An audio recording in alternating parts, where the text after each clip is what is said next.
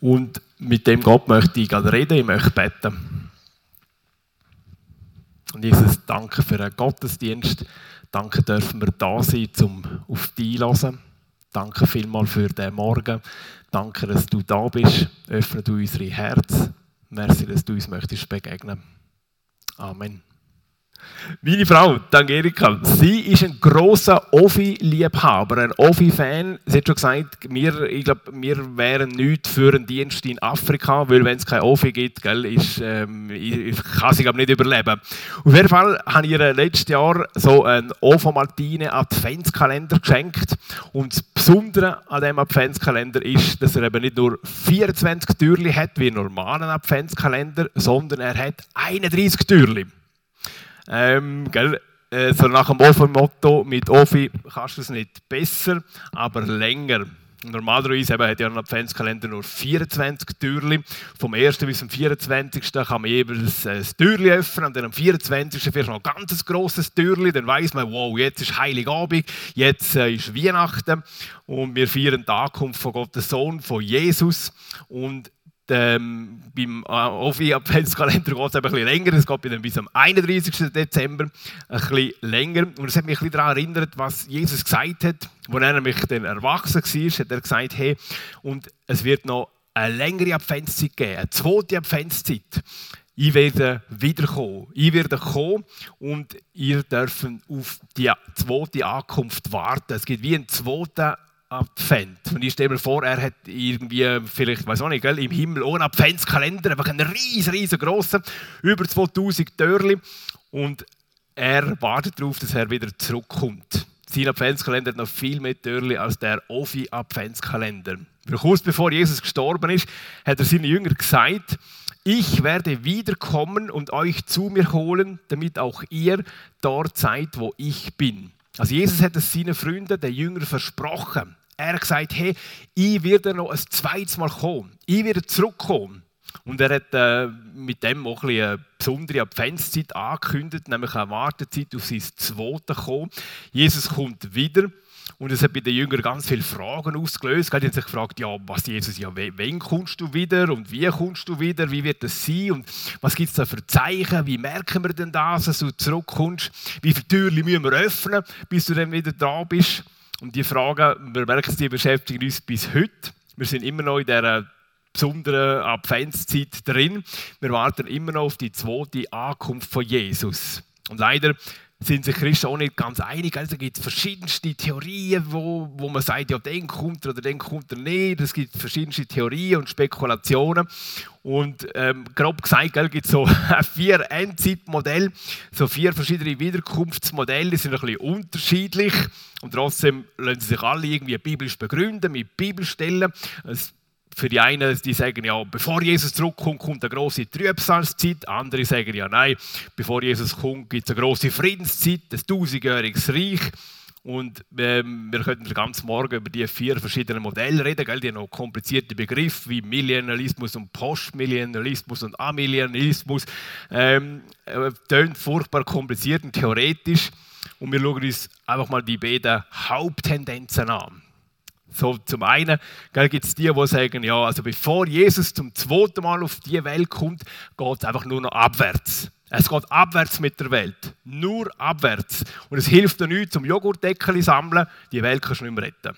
Egal. Also du kannst noch so viele Joghurtdeckel sammeln, es bringt sowieso nichts. Die Welt geht den Bach runter, du musst auch das Glas nicht recyceln, das ist, nützt alles nichts. Die Welt ist sowieso am, äh, am Ende. es geht einfach den Bach runter. Es hilft nichts, der Antichrist kommt schon bald. Das antichristliche System, das ist jetzt schon da. Wir haben ja schon einen Strichcode und wir haben, weiß auch nicht was. Äh, Überwachung und es wird immer mehr Krieg, immer mehr Katastrophen geben und die Welt endet in einem totalen Chaos. Christen werden verfolgt und es wird immer schwieriger werden als Christus Leben. Das Reich von Gott wird sich immer mehr und mehr zurückziehen und wir merken, das ist sehr pessimistisch, sehr pessimistische Sicht und Leute, die so denken, die denken auch, ja, am besten ist es, wir ziehen uns einfach zurück wir, gehen, wir ziehen uns zurück, wir isolieren uns, nur noch wir. Äh, dann werden wir auch nicht kontaminiert von der bösen Welt. Wir tun uns abschotten. Die Kirche wird zu einer Art Bunker. geistliche Aufbrüche, Wunder, Erweckungen, ja, das hat es früher gegeben, aber die Zeiten sind vorbei.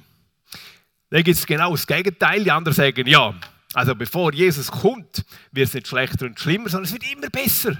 Es wird immer besser auf dieser Welt, immer schöner, immer besser. Das Reich von Gott breitet sich aus. Gerechtigkeit und Frieden setzen sich immer mehr durch. Christen dürfen sich einsetzen und müssen sich nicht von der Welt absondern oder zurückziehen, sondern nein, mittendrin und einsetzen, dann geht es vorwärts. Und wir merken, die Sicht ist sehr optimistisch und zum Teil fast ein bisschen utopisch. Manche erwarten wirklich, dass jetzt demnächst der Himmel auf der Erde ist. Und die Frage ist ein bisschen, ja, wie denkst du über die zweite Ankunft von Jesus? Rechnest du damit, dass Jesus zurückkommt? Oder denkst du, ja, das hat er einmal gesagt, aber ja, keine Ahnung, ob das stimmt. Und wenn du denkst, Jesus kommt zurück, geht es bei dir nur abwärts oder geht es nur aufwärts? Und wichtig ist, dass wir uns bewusst sind, hey, unser Wissen ist nur Stückwerk. Vielleicht erinnern euch an die Predigt mit diesen Puzzleteilen. Und wir merken so, da, niemand von uns hat den perfekten Endzeit-Fahrplan. Niemand weiß, wann genau die Schlacht in Harmagedon ist und wo die stattfindet. Schwierig zu wissen. Und es tut uns gut, unsere Sicht immer wieder mal zu überdenken. Und jemand hat gesagt, wir wissen nicht, was kommt, wir wissen aber, wer kommt. Und ich glaube, das ist das Entscheidende. Zu wissen, bei aller Unterschiedlichkeit, es gibt auch Gemeinsamkeiten. Alle Christen sind sich einig, ja, Jesus wird wieder zurückkommen. Es wird eine zweite Ankunft von Jesus auf dieser Welt geben, einen zweiten Advent. Und ich glaube, das ist der entscheidende Punkt. Und das wird auch in diesem Wiederkunftsgleichnis von Jesus immer wieder betont. Die Jünger wollen wissen, ja, wie, Jesus, wie? Wie ist es das? Wann kommst du zurück und wie? Und er hat ihnen so Gleichnisgeschichten erzählt, so Vergleichsgeschichten. Und er hat es immer wieder betont, hey, ich werde zurückkommen. Wir uns heute Morgen eins von diesen Gleichnissen anschauen, wer eine Bibel dabei hat, darf gerne mitlesen, am Handy oder in der Hand. Ich lese euch aus dem Matthäus-Evangelium vor, Kapitel 13, ab dem Vers 24. Matthäus 13, ab dem Vers 24, da heißt es, das Gleichnis vom Unkraut im Weizenfeld. Jesus erzählte der Menge noch ein anderes Gleichnis. Mit dem Himmelreich ist es wie mit einem Mann, der guten Samen auf seinen Acker säte. Eines Nachts, als alles schlief, kam sein Feind, säte Unkraut zwischen den Weizen und machte sich davon. Als dann die Saat aufging und Ähren ansetzte, kam auch das Unkraut zum Vorschein. Da gingen die Arbeiter zum Gutsherrn und fragten, Herr, hast du nicht guten Samen auf deinen Acker gesät? Woher kommt jetzt dieses Unkraut? Ein Feind von mir hat das getan, gab er zur Antwort. Die Arbeiter fragten, möchtest du, dass wir hingehen und das Unkraut ausreißen und einsammeln? Nein, entgegnete der Gutsherr, ihr würdet mit dem Unkraut auch den Weizen ausreißen. Lass beides miteinander wachsen, bis die Zeit der Ernte da ist. Dann werde ich zu den Erntearbeitern sagen, reißt zuerst das Unkraut aus, sammelt es ein und bündelt es, um es zu verbrennen und dann bringt den Weizen in meine Scheune. Ein spannendes Gleichnis. Wo die Jünger dann mit Jesus allein sind, haben sie Jesus gefragt, ja, aber Jesus, wir kommen gleich nicht raus. Was, was willst du uns mit dem Gleichnis eigentlich sagen? Was willst du uns mit dieser Geschichte sagen? Und Jesus hat ihnen erklärt, und seine Erklärung lesen wir im Vers 36. Jesus erklärt da, und er sagt ihnen, dann trennte sich Jesus von der Menge und ging ins Haus Dort wandten sich seine Jünger an ihn und baten ihn, erkläre uns das Gleichnis vom Unkraut auf dem Acker. Jesus antwortete, der Mann, der den guten Samen sät, ist der Menschensohn. Der Acker ist die Welt, der gute Same sind die Kinder des Himmelreichs, das Unkraut sind die Kinder des Bösen. Der Feind, der das Unkraut sät, ist der Teufel. Die Ernte ist das Ende der Welt und die Erntearbeiter sind die Engel. Das Unkraut wird eingesammelt und verbrannt und so wird es auch am Ende der Welt sein. Der Menschensohn wird seine Engel aussenden und sie werden aus seinem Reich alle zusammenholen, die andere zu Fall gebracht und die ein gesetzloses Leben geführt haben. Und werden sie in den Feuerofen werfen, dorthin, wo es nichts gibt, das lautes Jammern und angstvolles Zittern und Beben. Dann werden die Gerechten im Reich ihres Vaters leuchten wie die Sonne. Wer Ohren hat, der höre. Ja, die meisten von uns haben Ohren, zum Glück. Jesus erzählt in dem Gleichnis äh, von einem Acker und ich glaube, er was ich auch faszinierend finde, er nimmt einfach eine Geschichte aus ihrem Alltag, er nimmt etwas aus dem Alltag, wo die Leute kennt haben. Es war nicht Industriegebiet, sondern Acker, viel Ackerland. Die Leute haben gewusst, hey, wie, wie es ist mit einem Acker. Er erzählt von einem Acker und der Acker erklärt seinen Jüngern, das ist die Welt. Und das sollen wir uns gut merken, weil es gibt auch einige, die sagen, ja, die ganze, die ganze Gleichnis bezieht sich auf die christliche Kirche. Und in der Kirche ist es halt so, da gibt es immer ein bisschen Unkraut und es wuchert und so, und das soll man einfach wachsen lassen. Aber Jesus sagt seine Jünger, hey, der Acker, das ist die Welt, die ganze Welt, die ganze menschliche Gesellschaft. Und der Bauer, der dann den Acker bearbeitet und der gute Samen sagt, das ist niemand anders als Jesus selber. Also nicht seine Jünger sind die, die die Hauptarbeit machen müssen, sondern Jesus. Er selber knüllt sich da rein, er geht auf den dreckigen Acker um zu säen. Und ich merke, das kann uns so entlasten, wenn wir an Evangelisation denken, wenn wir an Mission denken. So gut zum Wissen, Jesus sagt, hey, die große Arbeit, die Hauptarbeit, die mache ich. Ich bin der Seemann und ich gehe auf den Acker. Und ob sich jemand für das Leben mit Jesus entscheidet, es hängt nicht von uns ab, sondern Jesus ist der, der der große Seemann ist. Er geht auf den Acker. Und es ist ein gewaltiges Vorrecht, dass wir uns daran beteiligen Jesus hat seinen Jüngern gesagt, ihr dürft mitmachen, ihr dürft dabei sein, ihr dürft auch sein. Ihr dürft in alle Welt gehen, ihr dürft von mir erzählen, aber mit dem Wissen, der, der die Hauptarbeit macht, das ist Jesus. Und der Weizen, der dann wächst auf dem Acker, sagt Jesus, das sind alle Menschen, die ihn glauben. Das sind Menschen, die sagen, Jesus, ja, ich will mit dir leben. Ich will mein Vertrauen ganz auf dich setzen. Ich komme mit meiner Schuld zu dir und ich bitte dich, dass du mir vergisst. Danke, dass du für mich am Kreuz gestorben bist. Danke, dass du mir vergisst, dass du mich zu einem Kind von dir machst. Und Weizen ist wirklich ganz gutes Beispiel, ganz gutes Gewächs, ein super Gewächs, weil aus jedem Weizenkorn wachsen zwei bis drei Halme und auf jedem Halm hat es einen Haufen Körner, man sagt so 25 bis 40. Also gell, im Idealfall wächst aus einem Weizenkorn bis 120 Körner. Also eine 120-fache Vermehrung. Im 13. Kapitel vom Matthäus-Evangelium sagt Jesus ja auch ein anderes Gleichnis vom Sämann, wo Pflanzen auf einen guten Boden äh, bringt und sagt, hey, die bringen hundertfach Frucht. Also bei Weizen ist das möglich, gell? ein Korn bringt wirklich viel Frucht, bis zu 120 Körner. Und Jesus hat wohl bewusst Weizen ausgewählt. Er hätte ja können die Einbeere auswählen Ich weiß nicht, ob ihr die kennen, äh, ob jemand äh, Botaniker ist oder so. Die Einbeere gehört zu der Familie der Germergewächse. Die wächst im Wald, vielleicht so, wenn ihr richtig hohen Hirschberg laufen, findet ihr die. Äh, Im Moment gerade nicht, gell? So, im Frühling kommt die und im Juli trägt die Einbeere ein einziges Beere. Also nicht 120 oder so, sondern ein einziges Beere, eine Wahnsinnspflanze mit einem Beere. Und das Beere ist nur ein Zentimeter groß, sieht ähnlich aus wie ein Heidelbeere, aber ist giftig.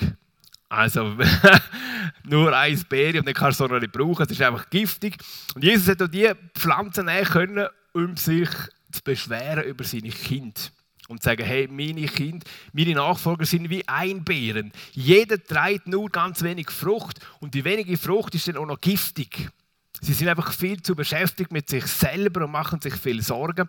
Aber Jesus hat eine ganz andere Sicht.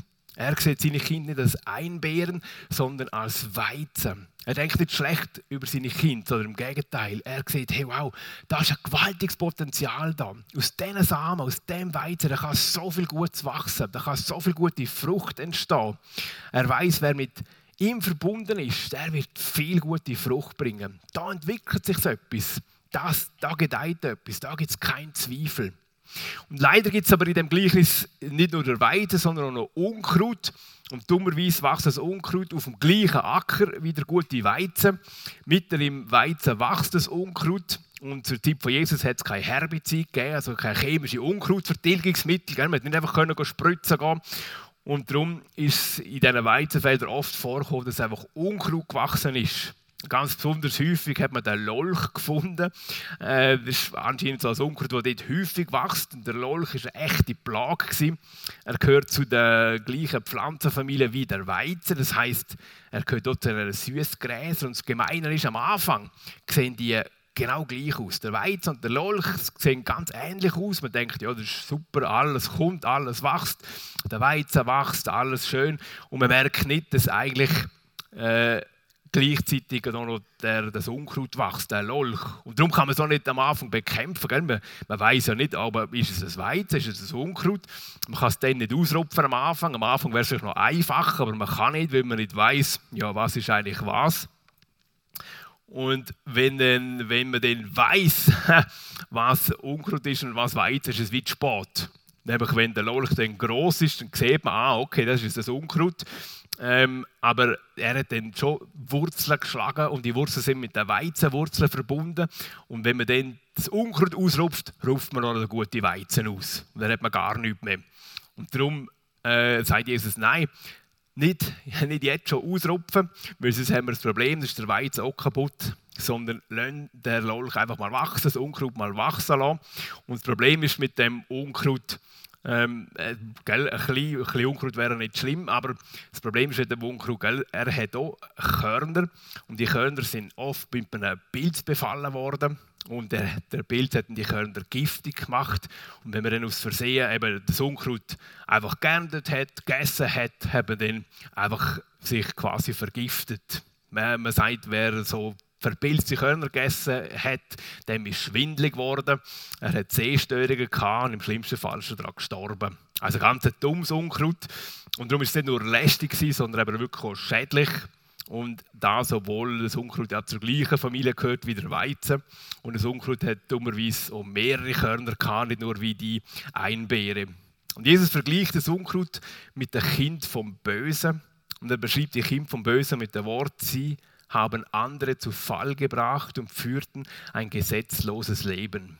Die Frage ist ja, von wem, von wem retten Jesus da? Sind die Kinder vom Bösen? Man denkt vielleicht, ja, was, was, sind das für, was sind das für Leute? Sind das alles Satanisten? Sind das vielleicht langhaarige Death Metal-Fans oder wirklich gewalttätige Linksradikale oder irgendwelche mordende Terroristen? Und Jesus sagt, einmal in einem Streitgespräch zu der frommen Elite von seiner Zeit, zu den Pharisäern, sagt er, ihr stammt vom Teufel, der ist euer Vater. Das ist eine ganz krasse Aussage. Jesus redet nicht zu irgendwelchen kriminellen Hells Angels, sondern er redet eigentlich zu Leuten, die von sich denkt haben, ja, wir, wir sind fromm. Wir, wir sind fromm. Ausgerechnet zu den Pharisäern, die sich in der Bibel eigentlich gut auskennt haben, die sich bemüht haben, alle Gesetze und Gebote zu halten. Und Jesus macht deutlich, hey, nicht alle sind einfach automatisch Gottes Kind. Bei ihm gibt es keine Zwangsadoption. Gott hat nur freiwillige Kinder. Nur die sind seine Kinder, die das wirklich auch wollen. Und Pharisäer denken, ja, also Gottes Kindschaft, das können wir uns verdienen. Mit einem frommen Leben haben sie Gott beeindrucken. Sie sind mächtig stolz darauf, dass sie so fromm sind, so viel betten, so viel den Armen spenden. Sie haben sich besser gefühlt als viele andere und haben mit dem Finger gezeigt auf Zöllner, Zöllner und Huren und haben die verachtet. Genau diesen Frommen sagt Jesus, ihr seid Kind vom Teufel, ihr seid Unkraut. Jesus sagt ihnen, wenn ihr Gott als Vater hätten, hätten ihr mich nicht abgelehnt. Dann hätten ihr gemerkt, dass ihr mich brauchen, dass ihr euch die Gotteskindschaft nicht verdienen könnt. Aber Jesus sagt ihnen, ihr seid wie euer Vater wie euer Vater der Teufel, stolz sind ihr, einbildet, überheblich, selbstgerecht. Und er hat mit ihnen so Klartext geredet, weil er sie mega gern hat. Weil er nicht wollte, hat, dass sie wie Unkraut am Schluss von dem Gleichnis einfach im Ofen landen. Er hat sie mit einem Schock wachrütteln. Aber es hat ihm das Herz zerrissen, dass Leute, die so sich an Gott, äh, Gottes Gebot halten, gleich so daneben sind. Und Jesus wünscht sich, dass jeder von uns sein Kind, sein guter Weizen wird. Und jedes Unkraut, das uns im Weizenfeld steht, tut ihm unendlich leid. Und Jesus sagt, hey, komm zu mir, Unkraut. Hey, du kannst dich verändern. Ich helfe dir dabei. Du kannst es nicht selber, aber ich möchte dir helfen. Weil du schaffst es nicht. Du kannst dich noch so anstrengen. Aber allein kannst du das nicht. Aber ich kann aus Unkraut fruchtbaren Weizen machen. Ich bin für dich am Kreuz gestorben, damit du neu kannst anfangen. Ich schenke dir einen Neuanfang. Du darfst einen Neuanfang erleben als guter Weizen. Und für Jesus ist klar ja, es gibt einen Find. Es gibt einen Teufel und er macht mit dieser Beispielgeschichte deutlich, wie fies und hinterhältig der Teufel ist. Mitten in der Nacht, in aller Dunkelheit, schleicht er sich auf den Acker und sagt, da Unkraut und dort Unkraut. Und wir merken es da, wo Gott aktiv ist, da, wo Gott am Seien ist, da, wo Gottes Reich am Wachsen ist. Da ist auch der Teufel unterwegs und sagt Unkraut. Da, wo Gott eine Kirche baut, bastelt der Teufel nebendran an einer Kapelle. Aber Jesus lässt sich nicht aus dem Konzept bringen. Wo Knechte das Unkraut sehen, dann gehen sie schnell zum Bauern und sagen, was ist da los? Du hast doch Weizen gesagt und schau jetzt mal deinen Acker an. Ja, was, was, was ist das für ein Acker? Habe ich letzten Herbst schon gedacht, gell? der Bauer hinter unserem Haus hat eigentlich Herdöpfel gesagt und plötzlich war alles voll Kürbis. Gewesen. Und äh, ich glaube, so ist so der Jünger gegangen. Die sagen, ja, was, was, was ist das für eine komische Geschichte? Was, was, was ist das plötzlich der ganze Acker voll Unkraut? Woher kommt das? Hast du vielleicht schlechte Samen verwünscht? Hast du selber Unkraut gesagt? Und der Bauer sagt in einer gleichen Geschichte, nein, das hat der Fink gemacht. Und damit macht er deutlich, hey, mit dem Bösen hat ich nichts zu tun. Das Böse kommt nicht von mir.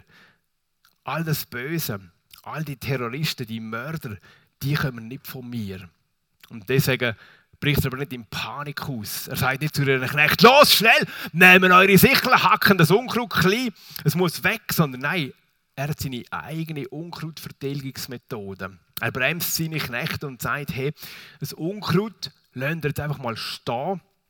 Und er macht deutlich, hey, ich bin der Chef und ich habe alles unter Kontrolle. Es gibt nichts, was ihn überraschen würde. Wir denken manchmal, hey, die ganze Welt ist irgendwie außer Rand und Band. Das Klima spinnt, der Putin spinnt, die Hamas spinnt und alles spinnt.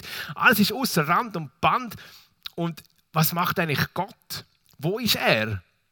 Und Jesus macht mit dem gleiches deutlich, hey, ich bin der Chef und ich habe es unter Kontrolle. Ich habe einen Plan und ich lasse Unkraut bewusst bis zur Ernte auswachsen. Und wieso? Denn kein Grund ist, hey, Jesus hat Geduld. Er wünscht sich so sehr, dass noch so viel Unkraut umkehrt, einen neuen Anfang macht und sich zu Weizen umwandeln lässt. Und er hofft darauf, dass noch so viele Menschen sich von ihm retten lassen.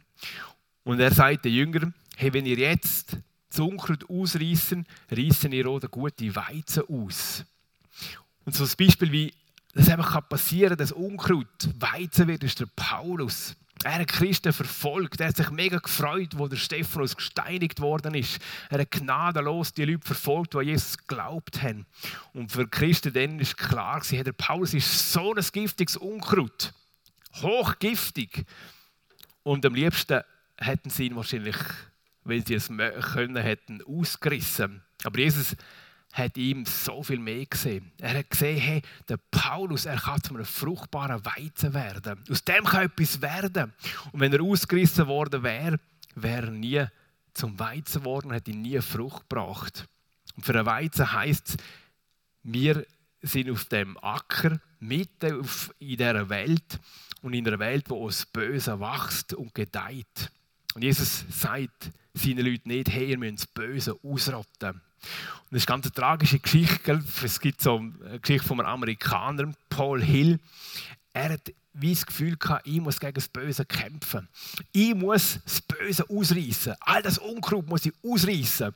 Und er hat wie das Gefühl gehabt, ich muss mich einsetzen gegen Abtreibung und alle Ärzte, die abtreiben, die muss ich umbringen. Und er hat den Abtreibungsarzt und seinen Leibwächter umgebracht. Er hat das Gefühl, das, das, das ist meine Mission. Ich muss eingreifen, ich muss Unkraut vernichten, ich muss gegen das Böse kämpfen. Und wir merken, er ist eindeutig einfach viel zu weit gegangen. Ich glaube, man darf sich einsetzen gegen Abtreibung. Man darf sagen, hey, das kommt nicht in Frage. Ich sehe das anders. Unkraut und Unrecht darf man so bezeichnen. Aber jemanden umzubringen, ist einfach ein Verbrechen. Das ist Mord. Und genau das hat Jesus vermeiden. Und er hat gesagt, hey, das Unkraut, könnt ihr einfach jetzt mal stehen lassen. Weil ich habe Kontrolle. Ich weiß genau, wenn es genug ist. Und dann kommt Ernte. Und Ernte sagt Jesus, das ist das Ende der Zeit. Ganz am Ende komme ich wieder und dann wird abgerechnet. Dann wird der gute, wertvolle Weizen eingesammelt und das Unkraut wird in den Ofen geworfen. Und dann wird der gerechte Gott auch gerecht richten. Das ist seine Aufgabe. Ja, und zurück zu unseren beiden Hauptstoßrichtungen. Wir fragen uns ja, was ist jetzt die biblische Variante, was ist jetzt biblischer? Geht es der einen Seite nur noch abwärts oder geht es vielleicht nur noch aufwärts? Und die Antwort ist ein bisschen in dem Gleiches drin. Das Gleiches vom Unkraut im Weizen zeigt, beide Modelle sind nicht wirklich biblisch. Das Unkraut wächst, das ist eine Tatsache. Sehen das hier im Bild. Unkraut wächst, ja, das stimmt.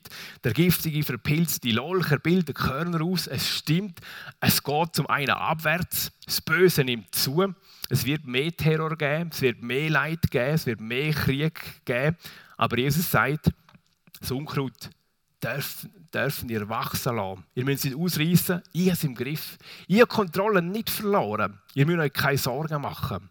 Aber es gibt auch zum Glück die andere Seite. Jesus sagt hier, der Weizen wächst. Es ist nicht so, dass das Unkraut alles verstickt, sondern nein, das Unkraut verdrängt nicht einfach den Weizen und macht ihn kaputt. Nein, der Weizen wächst auch. Der Weizen bildet Körner aus. Der Weizen ist auch da. Und er wächst mitten in dieser Welt, mitten in allem Bösen drin, wächst oder Weizen. Wir dürfen heute noch Großes von Gott erwarten. Er kann heute noch Wunder tun. Er kann heute noch eingreifen. Er kann noch Aufbrüche schenken. Wir dürfen noch im neuen Jahr Großes von Gott erwarten. Der Weizen wächst. Wir müssen uns nicht ängstlich verkrüchen und uns mehr und mehr zurückziehen, weil wir das Gefühl haben, ah, das ist nur, alles ist nur noch verrückt, sondern nein, Jesus sagt, bis das Ende wächst der Weizen. Er wächst. Es gibt Frucht. Wir dürfen das Unkraut beim Namen nennen. Aber wir müssen das Böse nicht ausreißen und mit anderen Mitteln bekämpfen. Wir dürfen es Jesus überlassen. Er wird kommen und er wird ernten und er wird für Gerechtigkeit sorgen. Und darum dürfen wir trotz allem Unkraut fröhlich wachsen und Frucht bringen. Wir dürfen wissen, hey, Jesus, er hat es im Griff, unsere Zukunft. Sein persönlicher Adventskalender hängt immer noch. Weil bei einem normalen Adventskalender gell, ist ja wirklich so, niemand von uns jammert am 23. Dezember und sagt, oh, so schlimm, das letzte Türchen geht auf vom Adventskalender und jetzt haben wir dann kein Türchen mehr zum Öffnen. Sondern nein, hey, am 23.12. freuen wir uns und sagen, ja, hey, morgen ist Weihnachten. Das letzte Türchen geht auf.